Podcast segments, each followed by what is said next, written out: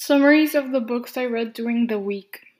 On Tuesday, I read an article that's called South Carolina City Apologizes to a Black Resident for Racial Injustice Resulting from Its Policies. So, this article talks about like a racist situation that happened in a black neighborhood.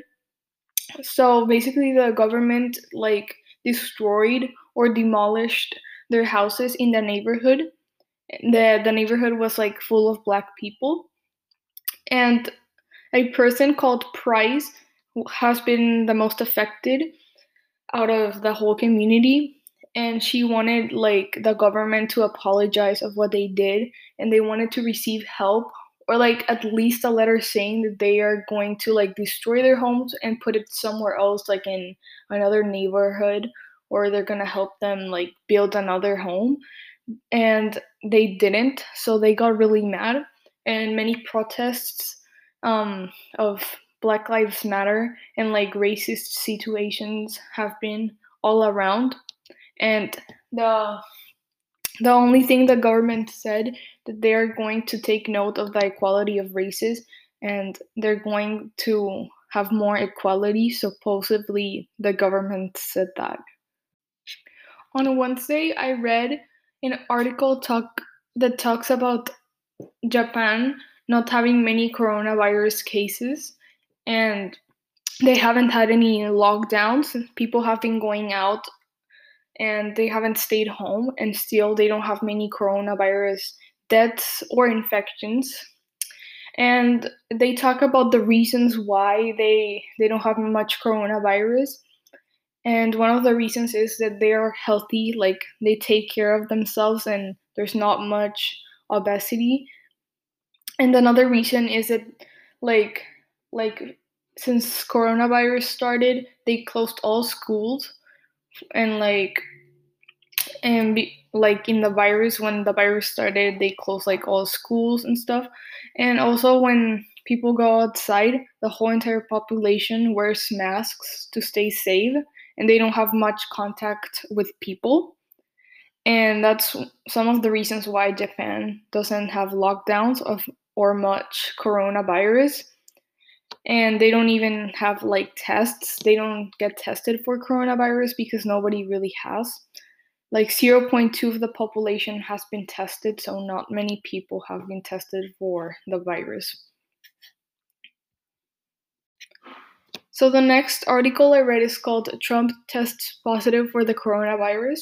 So as many people already know, Donald Trump along with Melania Trump have coronavirus and because of that they had to cancel many important meetings and flights Trump had. And and this could affect his political campaign because in November 3rd, 2020, there's those elections for the next president. So he has to wait to recover and he needs to stay quarantined, as he said in his tweet.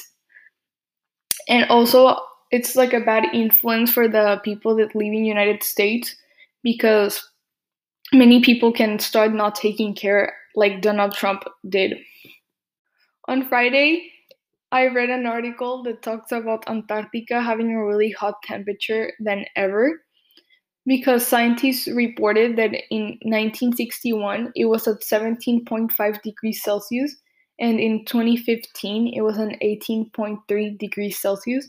So it has been a maximum record of temperature in Antarctica, and they have all they have com- compared the temperature from California with Antarctica's, and they are almost the same. Even though Antarctica is one of the coldest places in the whole entire world, in California in California and Antarctica like have a really close or almost the same temperature and that's why they have been like surprised that they have like the same temperature. And and Antarctica has had a kind of hot temperature because the heat trapping gas pollution from humans. And this this because of this it caused a lot of problems and issues for the Antarctica population because many glaci- glaciers are melting and it can cause a lot of floods and it, the sea level can rise and it could be very dangerous. lastly, more about coronavirus situation. I read on Monday a article that that talks about Jair Bolsonaro, that is the Brazil president, having coronavirus in July 2020. And he had coronavirus because he uh, he was handshaking people and he has been on crowds and not taking care. He doesn't even wear a mask. And he has also been with presidents like the Honduras president and the United Kingdom president that have tested positive for the virus. So that's one of the reasons why he got coronavirus. But right now, reporters say say that, that he's taking medicine and he he has been recovering. And now he's all good. By now he's he's fine but he had coronavirus. And he took he taked a medicine that had like a really strange name to treat the virus. And also as well is not a good influence for the people that live in brazil